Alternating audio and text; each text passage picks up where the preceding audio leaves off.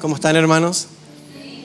Es una bendición nuevamente el poder estar compartiendo la palabra del Señor en esta mañana. Eh, uno puede predicar constantemente, el pastor siempre eh, nos da la, la, tarea de poder hacerlo, pero sigue siendo una demanda, sigue siendo para uno el estar temblando delante del Señor para que nos pueda entregar una palabra directamente que venga de su corazón, el poder exponer correctamente las escrituras y y siempre va a ser una demanda mayor.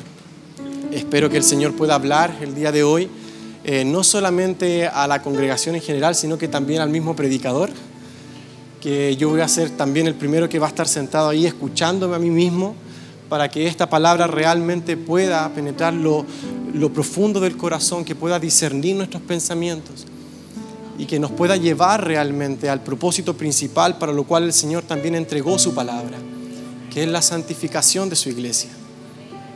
Palabra da una promesa, santifícalos en tu verdad. Tu palabra es verdad.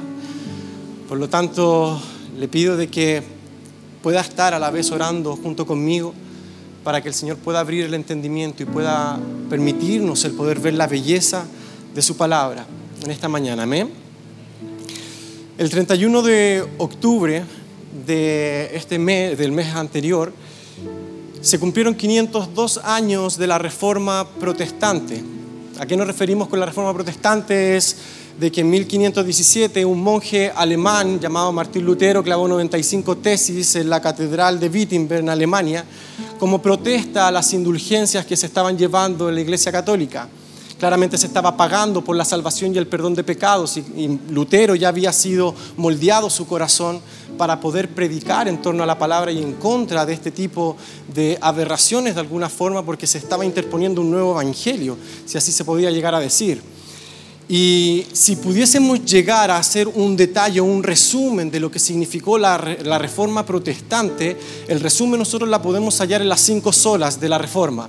Sola escritura, solo fe, solo gracia, solo Cristo y solo a Dios sea la gloria. Esas son las cinco solas. Pero cuatro de estas solas están fundamentadas en la primera, que es sola escritura. Si nosotros ponemos sola escritura en nuestro testimonio, sola escritura en lo que nosotros podemos llegar a decir, ya es suficiente y no necesitamos absolutamente de nada más. Por lo tanto, estas cinco solas vinieron a detallar y podemos encapsular en sí la reforma protestante en estas cinco solas. Ahora, cuando nos referimos a la reforma protestante, en 1517 Martín Lutero clava estas 95 tesis, pero cuatro años después Martín Lutero es llamado por el emperador Carlos V a tener que retractarse de todas sus obras, de todos los libros que él escribió. Y cito a Lutero por la respuesta que le dio al emperador y a todos los catedráticos de aquel entonces. Él menciona y dice, a menos que sea convencido por el testimonio de las escrituras o por la clara razón, y ojo hermanos, porque en el contexto, porque aquí a nosotros nos puede decir, no, nosotros solamente creemos en la palabra de Dios y es nuestra bandera de nuestra conducta y fe, pero aquí él estaba arriesgando su vida él menciona, a menos que sea convencido por el testimonio de las escrituras o por la clara razón, estoy atado por las escrituras que he citado y mi conciencia es cautiva de la palabra de Dios. No puedo y no quiero retractarme de nada, ya que ni es seguro ni es correcto ir en contra de la conciencia. Que Dios me ayude. Amén. Por favor le pido de que me pueda acompañar a 2 de Timoteo 4 del 1 al 4. Porque aquí es donde vemos el espejo reflejado de lo que Lutero estaba justamente diciendo en ese entonces. Y el apóstol Pablo, al finalizar su carrera, da esta palabra a Timoteo. ¿Lo tiene? Segunda de Timoteo 4, del 1 al 4. Te encarezco delante de Dios y del Señor Jesucristo, que juzgará a los vivos y a los muertos. ¿Qué va a hacer? Juzgar a los vivos y a los muertos. ¿Delante de quién lo está haciendo Pablo? ¿Delante del pastor Abel? ¿Delante del ministro Gerson? ¿Delante de Jorge? No, lo está haciendo delante de Dios y del Señor Jesucristo, que juzgará a los vivos y a los muertos en su manifestación y en su reino. ¿Qué cosa? Que prediques la palabra. Que prediques la palabra que instes a tiempo y fuera de tiempo, redarguye, reprende, exhorta con toda paciencia y doctrina, porque vendrá tiempo cuando no sufrirá la sana doctrina, sino que teniendo comezón de oír, se amontonarán maestros conforme a sus propias concupiscencias y apartarán de la verdad el oído y se volverán a las fábulas se volverán a los mitos, a las historias que suenan muy bien, pero que están muy desvinculadas de la palabra de Dios. Eso quiere decir esa palabra fábulas en su original. Vamos a orar. Señor, le pido, Señor, de que en esta mañana usted pueda hablar, de que pueda utilizar a este hijo suyo un vaso de barro para que pueda mostrar el tesoro de su palabra, la importancia de su palabra. Aquí no es importante el hombre, Señor. Lo hemos aprendido de nuestro pastor Abel. Aquí lo importante es su palabra y qué es lo que dice su palabra. Señor, exalta a su Hijo en esta mañana. Que su Hijo sea exaltado, Señor, por medio de su palabra. En el nombre poderoso de Jesús. Amén. Y amén. Puede tomar su lugar, por favor. Hoy en día, con mayor sentido de urgencia, debemos tomar las palabras de Lutero que dio al emperador Carlos V y aún con mayor razón las palabras de Timoteo al querer exaltar la palabra del Señor y cómo exhortaba también a Timoteo a tener que cubrirse directamente de este propósito. Debemos volvernos hoy en día como iglesia, no solamente ya una reforma protestante en contra de la iglesia católica, sino que incluso la misma iglesia protestante debe volver a una reforma y es volver a la palabra del Señor porque nos hemos vuelto y volcado a todos los pensamientos que pueden llegar a sonar bien y con excelentes palabras de sabiduría humana, pero ya nos desvinculamos directamente de la palabra de Dios. Y el apóstol Pablo lo que estaba mencionando en este texto es que va a venir tiempo en el cual van a presentarse muchos falsos maestros en los cuales se van a amontonar conforme a las propias concupiscencias de las personas. ¿Por qué? Porque ¿qué es lo que quiere llegar a escuchar el mundo? Son muchas de las cosas que puedan alimentar su vientre en lo temporal. Y para cada una de esas personas siempre va a existir un maestro que le pueda entregar lo que ellos están buscando. Ahora, debemos comprender, hermanos, de que para que nosotros podamos darle la importancia directa a lo que el apóstol Pablo está queriendo dar a entender, debemos ver nuestra realidad como iglesia, no como iglesia CFC, sino que como iglesia en general. Hermano, el pragmatismo le ha hecho mucho daño a la iglesia. ¿Qué es el pragmatismo, Jorge? Es considerar algo como correcto, algo como verdadero porque funciona. Pero nosotros no consideramos algo verdadero o correcto porque funciona. Nosotros consideramos algo verdadero y correcto porque está respaldado por la palabra del Señor. Porque nosotros fácilmente podemos empezar a llamar a la gente por medio de un mensaje que no es el Evangelio. E incluso esas personas se pueden llegar a acercar a la iglesia, pueden empezar a congregarse pero no por el hecho de que se congreguen o empiecen a venir a la iglesia quiere decir de que nosotros lo vamos a, establecer como algo correcto de tener que hacer, si no se fundamenta en la palabra. Porque la palabra del Señor menciona de que el Evangelio es el poder de Dios para salvación a todo aquel que cree. Entonces, no por el hecho de que algo funcione debe ser tomado como correcto, sino que nosotros tomamos algo como correcto porque está respaldado por la palabra del Señor. Esto fue algo que a mí hace cuatro años atrás me voló la cabeza y fue por la gracia del Señor por ministro Gerson. En su momento estábamos hablando de los 144 mil y ministro Gerson me dice, ¿cómo respaldas eso por la palabra? ¿Cómo respaldas tu opinión por la palabra? Fui confrontado. Fui confrontado. Porque finalmente, ¿qué es lo que realmente importa en todo esto? ¿Nuestra opinión? O lo que importa es la opinión de Dios frente a lo que yo estoy diciendo. Porque ¿qué es lo que sucede? Hoy en día, como nación, estamos viviendo una presión social. Y cada una de las personas que se encuentra sentada en este lugar tiene una opinión respecto a lo que está sucediendo, como las personas que están afuera. Cada uno tiene su propia opinión. Lo importante, ¿qué es entonces? Es lo que opina la palabra de Dios frente a lo que está sucediendo. Porque no hemos escuchado eso. Siempre estamos dando nuestra apreciación, es que yo creo, es que yo pienso, hermanos, ese pensamiento es temporal y no tiene un sustento, no tiene un respaldo bíblico. Lo importante es saber qué opina el Señor respecto a lo que está sucediendo. respecto a mi manera de conductuarme, respecto a mis pensamientos, respecto a lo que yo hablo, a cómo yo me expreso delante de la gente. Eso es lo importante. ¿Qué dice el Señor respecto a cada una de las situaciones que envuelven mi vida? Porque hermanos, nuestras palabras van a pasar, pero la palabra del Señor va a permanecer. Por lo tanto, debemos tener una noción, debemos tener un, sentido de urgencia frente a lo que el apóstol Pablo le estaba escribiendo a Timoteo. Y es por eso de que debemos ir comprendiendo de alguna u otra forma el contexto de lo que el apóstol Pablo estaba escribiendo a Timoteo. Porque ¿qué era lo que estaba sucediendo? Pablo, esta es la última carta. Es la última carta que el apóstol Pablo escribe. Estaba encarcelado y él estaba a punto de ser martirizado. Lo iban a matar. Y el apóstol Pablo escribe estas últimas palabras a Timoteo. Ahora piense, ¿cuáles serían las últimas palabras que usted le diría a una persona que ama si sabe que usted va a morir? Serían las palabras más importantes que usted quiere que le queden a la persona. Lo más trascendental que pueda llegar a suceder en la vida de esa persona. Por lo tanto, en el contexto que nosotros estamos viendo de esta carta es de que Timoteo se encontraba siendo presionado en la iglesia de Éfeso. Timoteo estaba decaído, espiritualmente hablando, en su ministerio. Estaba siendo cuestionado su ministerio. Timoteo estaba complicado. Es por eso de las palabras en 2 de Timoteo 1.6, al principio de esta carta, menciona, aviva el fuego del don de Dios. Avívalo, Timoteo. Aviva el fuego del don de Dios. Algo estaba sucediendo con Timoteo. Más, Timoteo sabía todo lo que había pasado el apóstol Pablo. Sabía de sus naufragios, sabía de, lo, de las persecuciones, sabía de las aflicciones del apóstol Pablo. No era fácil el tener que estar viviendo en ese tiempo. Recuerde la persecución, los estaban matando, el apóstol Pablo lo iban a matar. Y el apóstol Pablo le deja entonces, le está traspasando esta responsabilidad a Timoteo, porque sabía de que Timoteo cargaba el ADN de Pablo.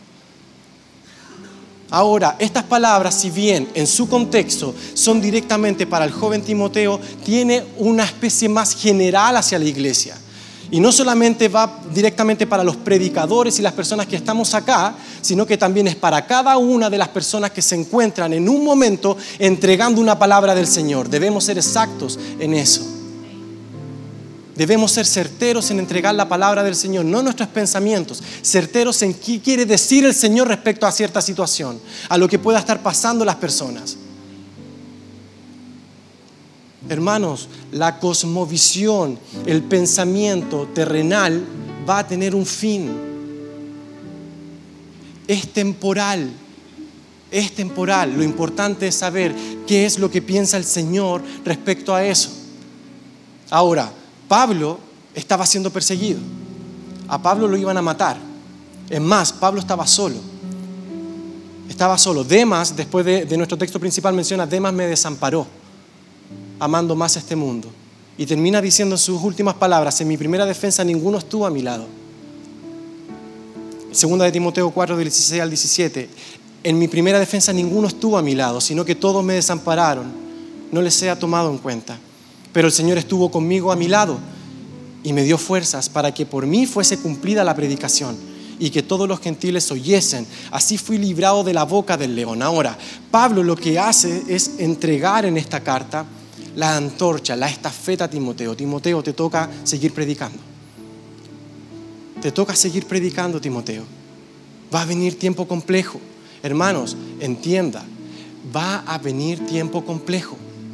Ya se están viendo ciertas luces de que se va a venir un tiempo complejo. Ahora, la importancia está, ¿dónde está fundamentada la iglesia? ¿En qué? ¿En pensamientos de gloria terrenal? en pensamientos de gloria pasajera? ¿Estamos alimentando a la iglesia con la palabra del Señor o los estamos nutriendo con palabra terrenal? Porque cuando venga el momento de la persecución real en contra de la iglesia, que es lo que ya se está viendo, ¿qué es lo que va a suceder con cada uno de ustedes? ¿Qué es lo que va a suceder conmigo? ¿Cómo nos va a tomar la palabra del Señor en el momento de la persecución? ¿Cómo nos va a afirmar? Pablo entonces exhorta a Timoteo a tener que perseverar, eh, perseverar, en la escritura Y ahora vamos a volver a leer el texto, nuestro texto principal, entendiendo ya el contexto. Segunda de Timoteo 4 del 1 al 4. Te encarezco delante de Dios y del Señor Jesucristo, que juzgará a los vivos y a los muertos en su manifestación y en su reino, que prediques la palabra, que prediques la palabra, que instes a tiempo y fuera de tiempo, redarguye, reprende, exhorta con toda paciencia y doctrina. Doctrina humana, no, doctrina de la palabra. Porque vendrá tiempo cuando no sufrirá la sana doctrina, sino que teniendo comezón de oír, se amontonarán maestros conforme a sus propias concupiscencias y apartarán de la verdad el oído. La gente no va a querer escuchar eso. Apartarán de la verdad del oído y se volverán a las fábulas de todas estas palabras que está mencionando el apóstol Pablo, ¿dónde podemos encontrar la, raíz de todo esto? Es en el encabezado que él dice, te encarezco delante de Dios y del Señor Jesucristo, que va a juzgar a los vivos y a los muertos, que prediquen la palabra. Predica la palabra, Timoteo, predica la palabra, no tus palabras, no lo que tú consideres correcto. Predica la palabra, Timoteo. Hermano, predica la palabra debes predicar la palabra.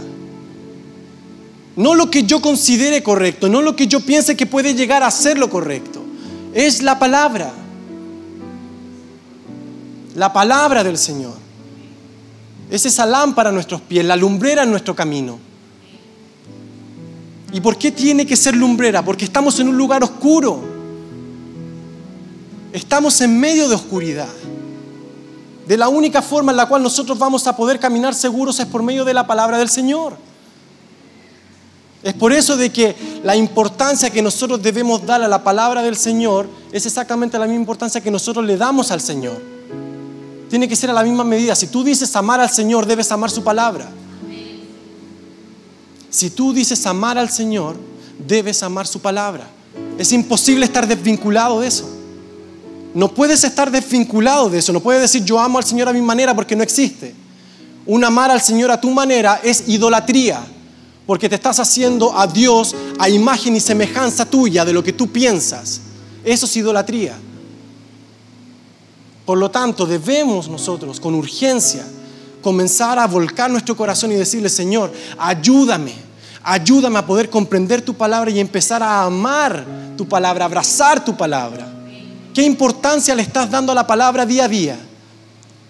¿Qué importancia le estás dando en las mañanas, cada día a la palabra? ¿O en las noches? Nos hemos volcado al pragmatismo, nos hemos volcado a lo que funciona. Pero debemos ser certeros en esto, hermanos. Pablo iba a morir. Iba a morir Pablo. Y le estaba, y estaba llevando a Timoteo, Timoteo, predica la palabra. No tienes que buscar nuevas cosas, Timoteo. Lo que aprendiste de tu abuela, lo que aprendiste de tu madre, eso tienes que hacer. Predica la palabra. ¿Qué lecciones podemos llegar a encontrar dentro de esto? ¿Cuáles son las motivaciones que el apóstol Pablo tiene para que Timoteo pueda cumplir esto? Para que usted pueda cumplir esto. Recuerde de que los capítulos y los versículos nosotros los vinimos a agregar mil años después. Los versículos y los capítulos, como dice nuestro pastor, no son inspirados por el Señor. Eso se pusieron después. Todo esto se escribió como cartas. Eran cartas que se escribían. Por lo tanto, nuestro texto principal viene seguido de un texto muy conocido por nosotros. Muy conocido. Y es segunda de Timoteo 3 del 16 al 17 que dice, toda escritura es inspirada por Dios. ¿Qué es lo que vamos a estar haciendo ahora? Entregar los tres motivos por los cuales Pablo escribió esta carta a Timoteo. Uno de ellos, el primero, es la perfección del creyente. La perfección del creyente. Menciona a Pablo en el contexto, toda escritura es inspirada por Dios, útil para enseñar, para redarguir, para corregir, para instruir en justicia, a fin de que el hombre de Dios sea perfecto, enteramente preparado para toda buena obra. Por lo tanto, ¿cómo el hombre de Dios va a poder ser perfecto? ¿Cómo el hombre de Dios va a poder estar completo? ¿Cómo va a ser instruido? ¿Cómo va a ser enseñado? Por medio de la predicación de la palabra. Es por eso de que terminando eso menciona, te encarezco entonces, delante de Dios y del Señor Jesucristo, que juzgará a los vivos y a los muertos en su manifestación y en su reino, que prediques esa palabra. Que prediquen la palabra que va a ser perfecto a los santos. Que prediquen la palabra que los va a hacer estar preparados para toda buena obra. Es por eso que no necesitamos de algo más. No necesitamos de pensamientos humanos. Necesitamos de la palabra del Señor. Es por eso de que debemos analizar, hermanos. Analizar cómo está haciendo su testimonio, qué es lo que habla. ¿Sale palabra del Señor en cada una de sus opiniones? ¿O sus opiniones están fundamentadas en un político? ¿O sus opiniones están fundamentadas en su familia? en lo que dice el colegio, en lo que dice el instituto, en lo que dice el trabajo. ¿Dónde está siendo fundamentada su opinión? Debemos fundamentar toda opinión, nuestros pensamientos deben estar vinculados a la palabra del Señor. Porque si no está vinculada a la palabra del Señor, no vamos a poder ser perfectos como nuestro Padre es perfecto. La primera motivación entonces que tiene el apóstol Pablo al poder escribir esto es la palabra del Señor para que podamos ser perfectos, enteramente preparados para toda buena obra. Al principio, dijimos, ¿qué potencial tiene la palabra de Dios frente a las cosas que nosotros podemos llegar a hacer? Es la santificación. Es la santificación. La palabra del Señor santifica al creyente. Santifícalos en tu verdad, tu palabra es verdad. Por lo tanto, no va a haber otra forma, hermanos. No podemos agregar otra cosa que no sea la palabra del Señor.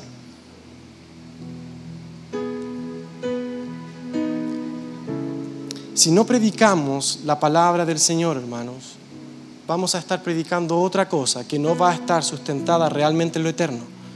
Y vamos a estar haciendo que las personas puedan poner la mira en las cosas terrenales, en las cosas temporales, en las cosas finitas. Estás luchando y estás desgastándote por las cosas del mundo, hermano. No hay nada nuevo bajo el sol.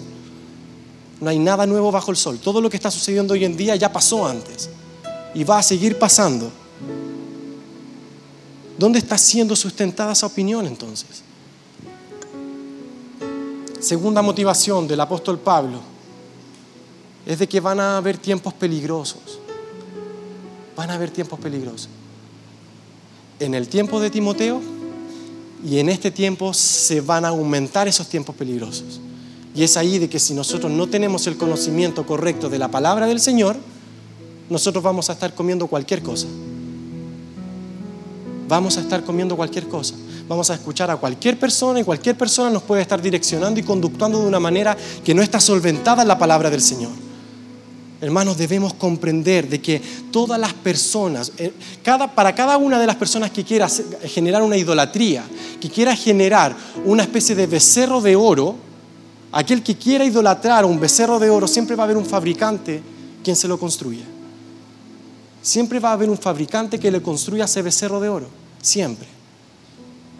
Si usted quiere escuchar de dinero y de que pueda amontonar el dinero en esta tierra, va a tener un fabricante que le construya ese ídolo. Lo va a tener y se van a amontonar esas personas.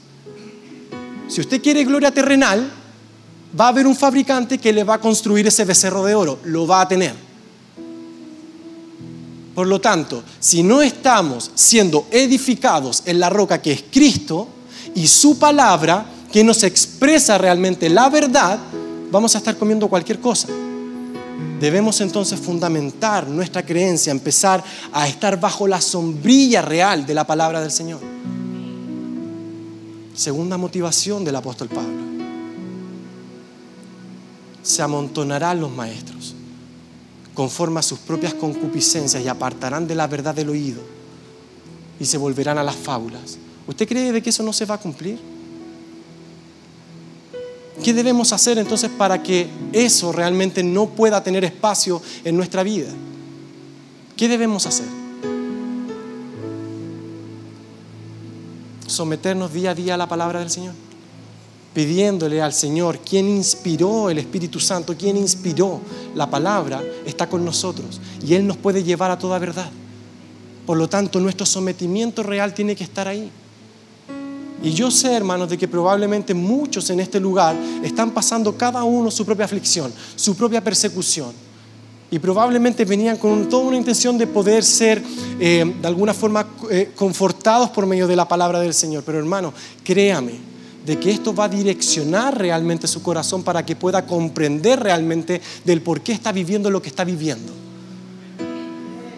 Si usted sustenta toda su mente en la palabra del Señor, sea cual sea su escenario, usted va a estar firme y no se va a mover.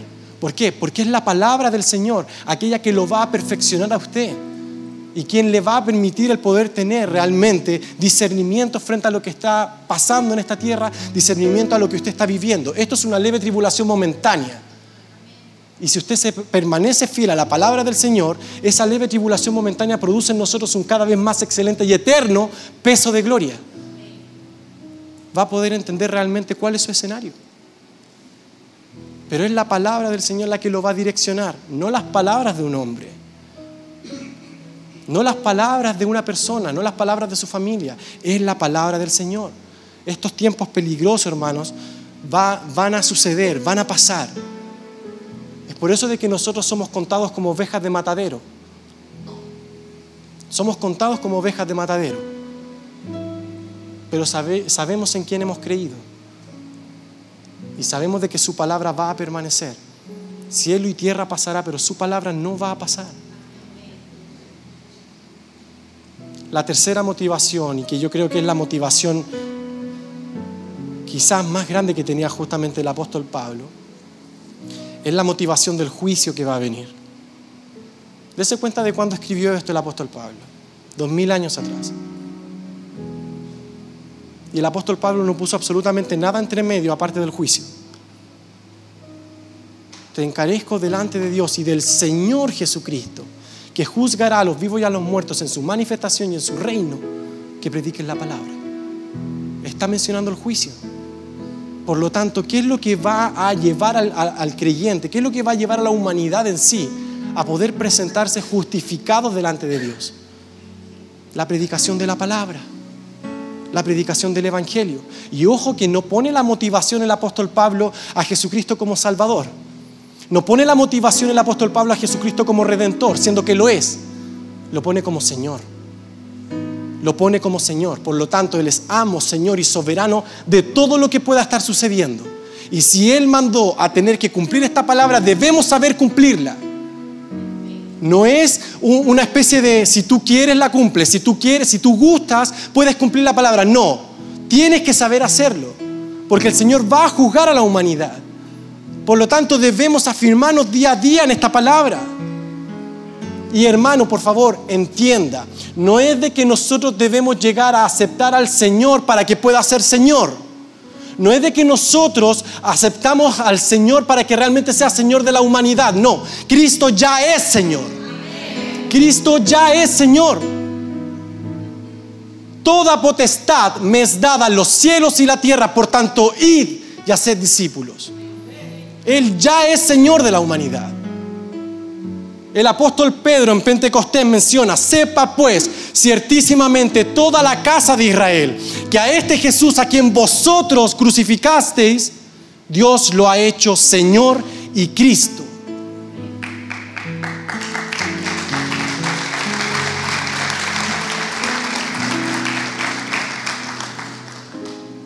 Por lo tanto, por lo tanto, ¿qué motivación más grande nosotros podemos llegar a tener? sino es obedecer a nuestro Señor. No solo a nuestro Salvador, a nuestro Señor. Frente al mandato que está haciendo. El juicio va a venir, hermanos. Y no casualmente el apóstol Pablo eh, vincula la palabra del Señor con el juicio que va a venir. No casualmente lo vincula. La predicación de la palabra es trascendental. Es trascendental porque es eterna y vincula todo lo eterno con ella. Hermano, si usted ya nació en esta tierra, ya su alma va a ser inmortal. Su alma será inmortal. Claro, vamos a pasar un periodo temporal en esta tierra, pero su alma va a ser inmortal. Tardo o temprano se va a tener que enfrentar directamente al juicio de Dios. Tarde o temprano. Ahora, para aquellos que estamos en Cristo Jesús, la gracia ha sido depositada sobre cada uno de ustedes. Y nos podemos presentar limpios y sin mancha delante de Él. Porque Él recibió el justo juicio de Dios. Por lo tanto, ahora nosotros nos podemos presentar confiadamente ante el trono de la gracia para alcanzar misericordia y hallar gracia para el oportuno socorro.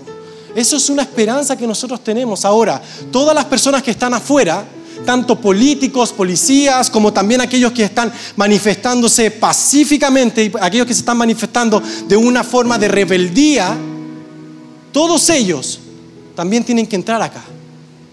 También tienen que tener esa esperanza. Pero esa esperanza no la van a tener por medio de palabras que vengan directamente de nuestros pensamientos. Esa esperanza va a venir directamente por la predicación de la palabra del Señor. No casualmente el Señor está vinculando la palabra de Dios con el juicio que va a venir. Son dos caminos nomás los que nosotros podemos llegar a tomar. O es el camino angosto o es el camino espacioso que lleva a perdición. No hay más. No existe otro camino. O estás en Cristo o no estás en Cristo. Por lo tanto, aquellas personas que se están manifestando, ellos no necesitan nuestra crítica. Los carabineros no necesitan nuestra crítica. Los políticos no necesitan nuestra crítica. No es que estamos avalando el pecado.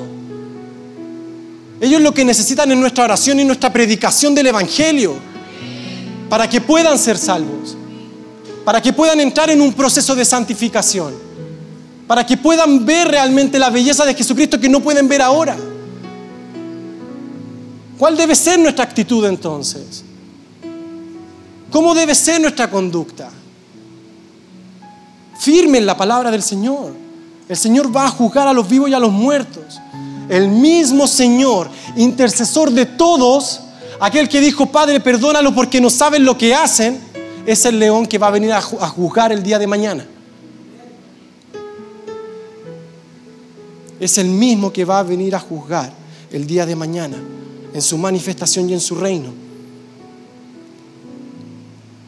Y créame de que los fuertes de la tierra, los reyes de la tierra, todos ellos van a tener que estar rogando en su momento a las peñas para que caigan encima de ellos, para poder protegerse de la ira del cordero. Por lo tanto, si nosotros estamos elevando palabras de juicio frente al gobierno, nos estamos equivocando.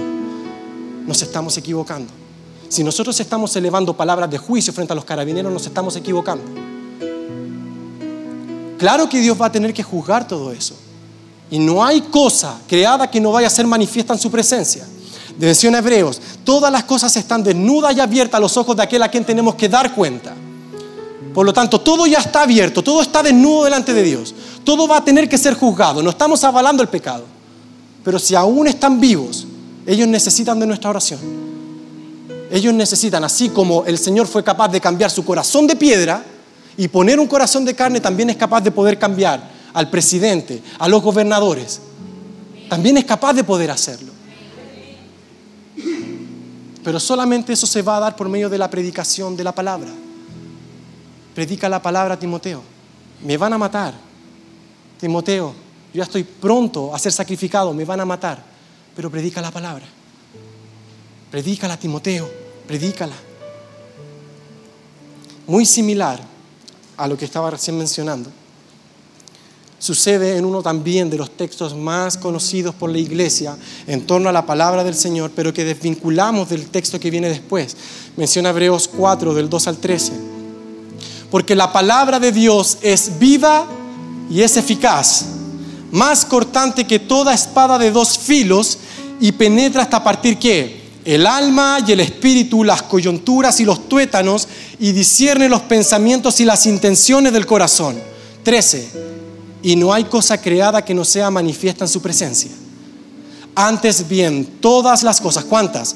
Todas las cosas están desnudas y abiertas a los ojos aquel a quien tenemos que dar cuenta. Vamos a tener que rendir cuentas un día. Todos nosotros, todos nosotros. Ahora, sí o sí el Señor va a tener que ejercer juicio. Sí o sí, porque Él es justo. Es un Dios justo. Y el pecado tiene que ser pagado. Ahora, para todos aquellos que se encuentran en Cristo, esa justicia ya se pagó en Cristo. Porque al que no conoció pecado, por nosotros lo hizo pecado. Para que nosotros fuésemos hechos justicia de Dios en él. Intercambio. Intercambio. Y eso es glorioso porque ahora nos podemos presentar sin mancha delante de Él. Pero ahora, para todos aquellos que no están en Cristo, se tiene que cumplir también la palabra. Por lo tanto, en estos tiempos peligrosos es donde nosotros debemos volcar nuestro corazón a tener que pedir al Señor, Señor, ayúdame a poder comprender tu palabra, ser permeado de tu palabra para poder predicar de tu palabra. Mientras más lleno usted sea de la palabra del Señor, más va a rebosar palabra. Debemos rebosar palabra. ¿Qué importa lo que piense Jorge? ¿Qué importa lo que piense yo? Lo que importa es lo que piensa el Señor y su palabra. Eso es lo que realmente importa. Y créame, hermanos, de que de la única forma en la cual nosotros vamos a hacer luz es por medio de la palabra.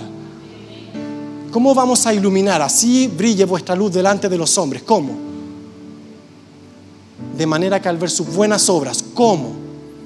Glorifiquen al Padre que está en los cielos. ¿Cómo? Por medio de la palabra. Solamente por medio de la palabra. No hay otra forma. No hay otra forma, hermanos, por favor. No hay otra forma. No hay otra forma. El hombre, el ser humano se equivoca cuando piensa de que realmente tiene que esperar los 10 pasos para poder ser mejor en esta vida. El ser humano se equivoca cuando espera palabras de hombre que vengan a instruirlo. No, nosotros vamos a ser santificados por medio de la palabra. Nosotros vamos a ser perfeccionados por medio de la palabra. Nosotros nos vamos a eh, parecer mucho más a Cristo por medio de la palabra. Nosotros vamos a rescatar a las personas de las garras del infierno por medio de la palabra. Solo por medio de la palabra. No hay otra forma. No hay otra forma. Y el contraste finalmente que se va a llevar a cabo en estos tiempos van a ser las falsas enseñanzas y las correctas enseñanzas. ¿Y cómo nosotros podemos ligarnos a las correctas enseñanzas? Por medio de lo que está sustentado en la palabra del Señor. No hay otra forma. No hay otra forma. De la única forma que nosotros vamos a poder prender nuestro discernimiento de las cosas que debemos saber comer, porque aquí no estamos atacando a las personas, atacamos las enseñanzas. No atacamos a la persona atacamos las enseñanzas. Por lo tanto, de la única manera en la cual nosotros vamos a poder ser cada vez más agudos en nuestro discernimiento de las cosas que debemos saber comer para que no suceda lo que el apóstol Pablo le decía a Timoteo, es por medio de la predicación de la palabra. Es la palabra, hermanos, la palabra del Señor. Las personas no van a soportar la sana doctrina. Y cuando nos referimos a sana doctrina, claro, hoy en día se ha manoseado mucho esa palabra.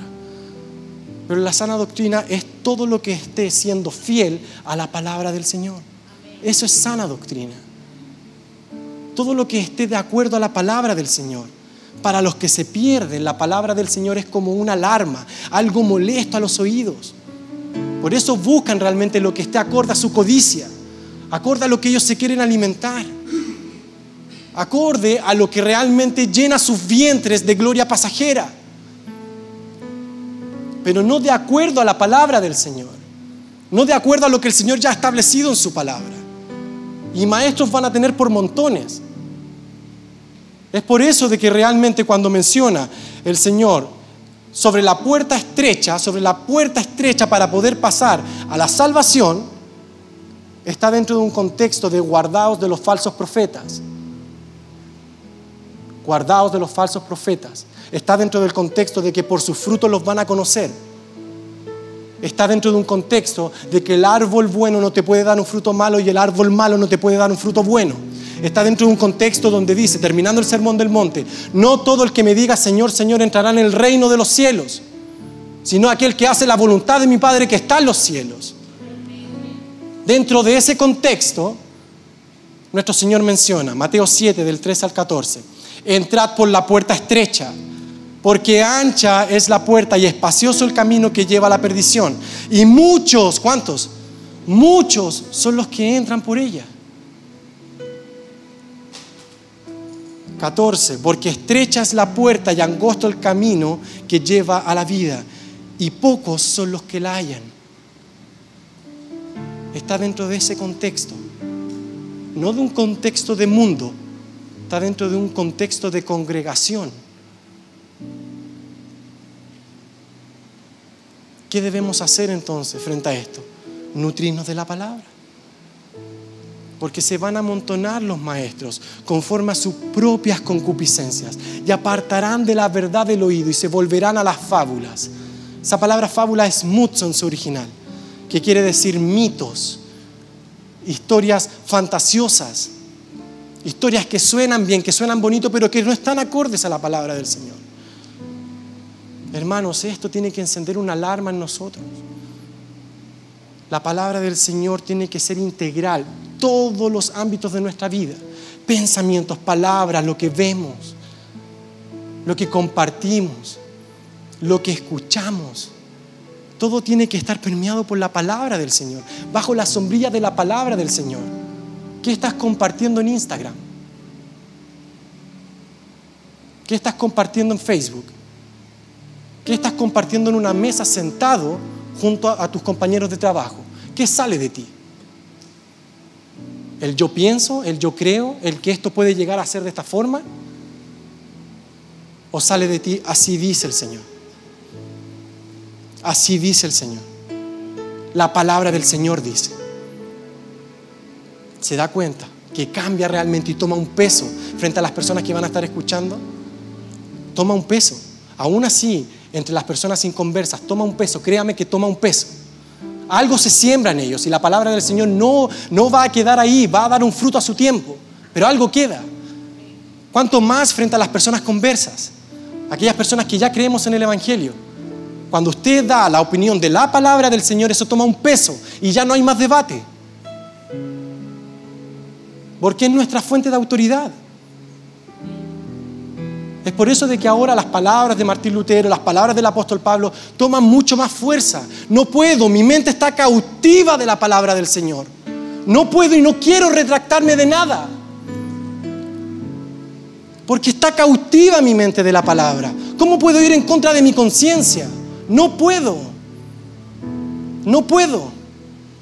Es la palabra del Señor la que realmente tiene que ser nuestra bandera que debemos alzar para que todas las personas lo puedan mirar. Todas las personas.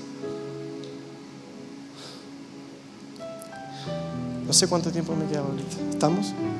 Manos, por favor, póngase de pie.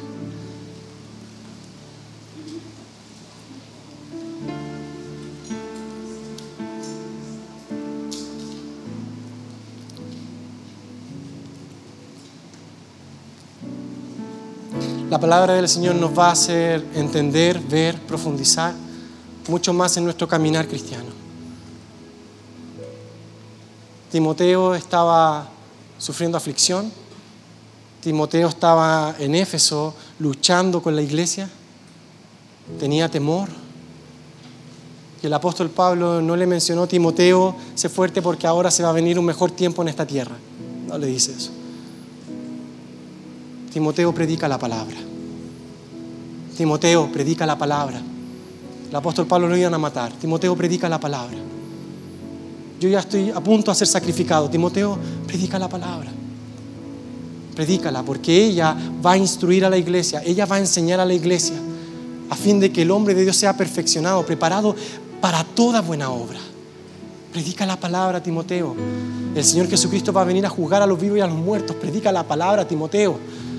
Se van a, amontonar los maestros, falsos maestros que van a querer acariciar el oído de las personas. Timoteo predica la palabra. Predica la palabra. Debemos tener entonces en consideración de que la palabra del Señor un día va a venir a juzgar a los vivos y a los muertos.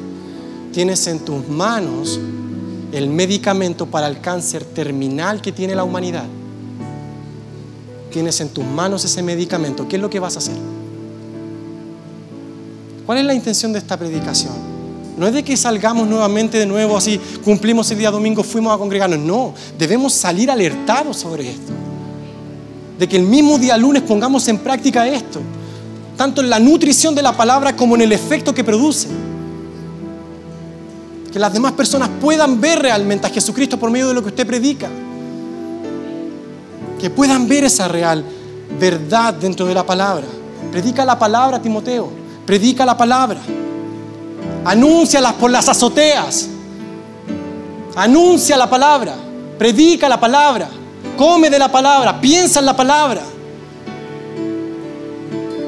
Para que realmente la belleza de Jesucristo pueda ser evidenciada por medio de tu vida.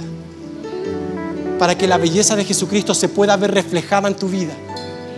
Predica la palabra, predícala.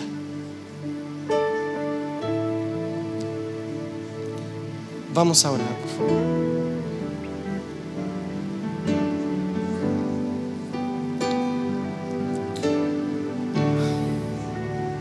Señor, gracias.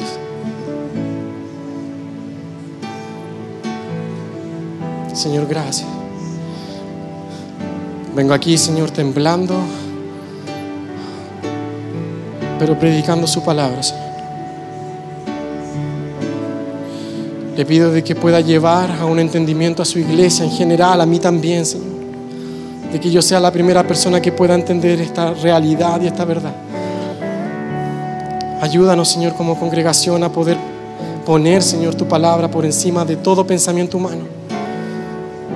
Ayúdanos, Señor, a poder predicar su palabra, porque sabemos, Señor, de que ella va a traer a las personas, Señor, a un entendimiento de cuál es su propósito de cuál es su voluntad, Señor, frente a una humanidad perdida. Señor, que su iglesia pueda predicar con fuerza, que comprenda, Señor, de que son las puertas del Hades las que no podrán prevalecer en contra de su iglesia. No son nuestras puertas, somos nosotros los que debemos atacar esas puertas, Señor. Ya que nuestra cabeza, nuestro Señor Jesucristo, ya tomó esas llaves del Hades, ya las tomó. Por lo tanto, toda potestad le ha sido dada a los cielos y la tierra. Ayúdenos, Señor, a poder predicar con poder, con autoridad, bajo su soberanía, Señor. A predicar su palabra. Señor, lleve realmente a su congregación. Lleve a CFC, Señor, y a todas las congregaciones de Chile, a todas las congregaciones de Latinoamérica, a todas las congregaciones del mundo, a poder predicar su palabra, Señor. Su palabra es lo que importa, Señor, no las nuestras. Nuestras palabras pasarán, pero su palabra no pasará. Bendecimos, Señor, esta palabra. En el nombre poderoso de Jesús. Amén. Y amén.